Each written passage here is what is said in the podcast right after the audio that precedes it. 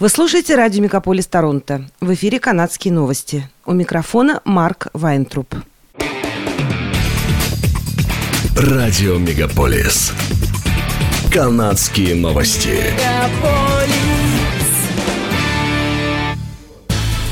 В эфире канадские новости у микрофона Марк Вайнтруп.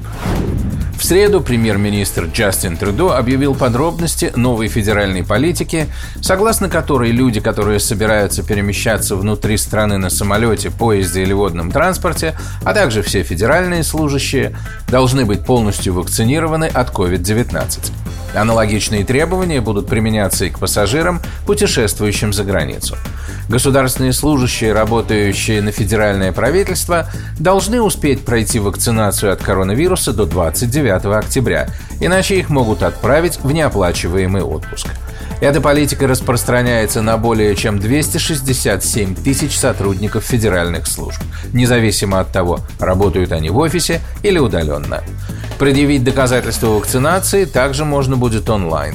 Федеральные служащие, которые получили только одну из двух прививок от COVID-19, будут отправлены в административный отпуск без сохранения заработной платы, если они не получат вторую прививку в течение 10 недель после первой дозы. Те государственные служащие, которые так и не успеют пройти вакцинацию до 15 ноября, будут отправлены в неоплачиваемый отпуск, пока они не предоставят доказательства своего статуса вакцинации.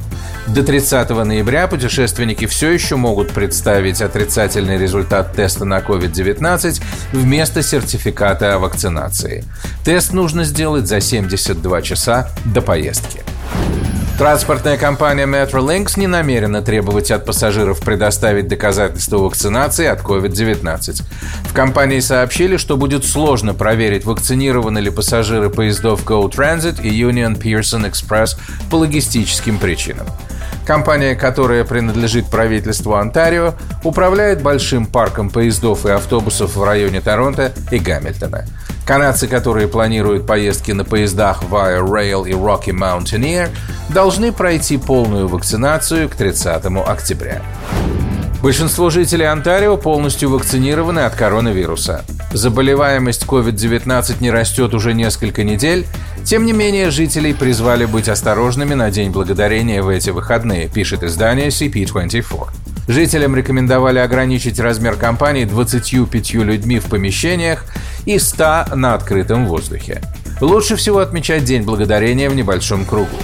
На Хэллоуин детям рекомендовали выпрашивать сладости только на открытом воздухе. Маски можно сделать частью костюма. Маски от костюмов лучше не надевать поверх медицинских, поскольку они могут затруднить дыхание. В случае возникновения симптомов нужно остаться дома. Для того, чтобы получить угощение, не нужно петь, кричать или толпиться на пороге, заявили в Минздраве провинции. Следует чаще использовать антисептики для рук, дезинфицировать упакованные сладости дома необходимости нет.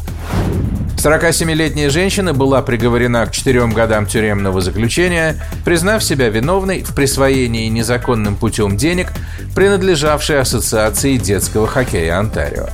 Региональная полиция Йорка начала расследование в ноябре 2018 года после получения информации о хищении средств. Следователи установили, что за время работы обвиняемой на посту финансового директора организации она похитила около 2,4 миллиона долларов.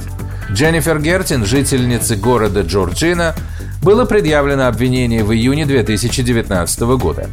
29 сентября 2021 года Гертин созналась в должностном преступлении владение имуществом, полученным преступным путем, стоимостью свыше 5000 долларов и незаконным использованием компьютера для совершения преступления. Ее приговорили к четырем годам тюремного заключения и обязали выплатить 100 тысяч долларов в качестве компенсации хоккейной лиги. Следователи просят всех, у кого есть информация или кто, возможно, имел финансовые отношения с обвиняемой, связаться с отделом по финансовым преступлениям региональной полиции Йорка или передать информацию анонимно в Crime Stoppers.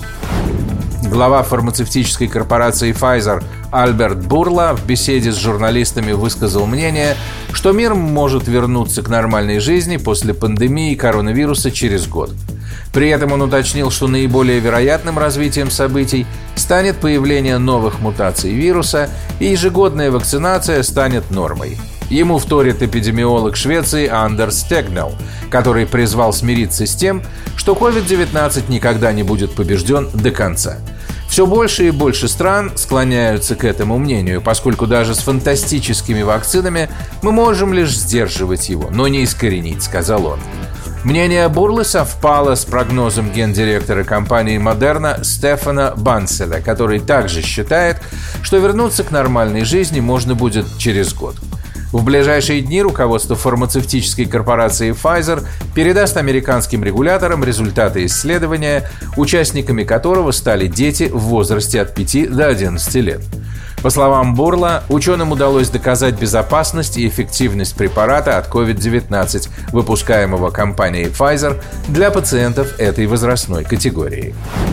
По новым прогнозам статистического управления Канады, население коренных народов, метисов и инуитов может вырасти почти до 3,2 миллиона к 2041 году, если сохранится высокий уровень рождаемости и все больше людей продолжат идентифицировать себя как коренные народы. Согласно данным переписи 2016 года, коренное население Канады составило 1 миллион 800 тысяч человек – Самый высокий процент коренного населения регистрируется в Манитобе и Саскичеване. И с нынешними темпами каждый пятый житель Манитобы к 2041 году будет представителем коренных народов. Из-за пандемии Канада столкнулась с самым низким уровнем рождаемости с 1916 года, но этот спад не коснулся коренного населения – Федеральное агентство отмечает, что в ближайшие 20 лет коренное население будет расти быстрее, чем некоренное население, несмотря на то, что последнее рассчитывает на увеличение за счет международной миграции. Это были канадские новости. С вами был Марк Вайнтроп. Оставайтесь с нами, не переключайтесь. Берегите себя и друг друга.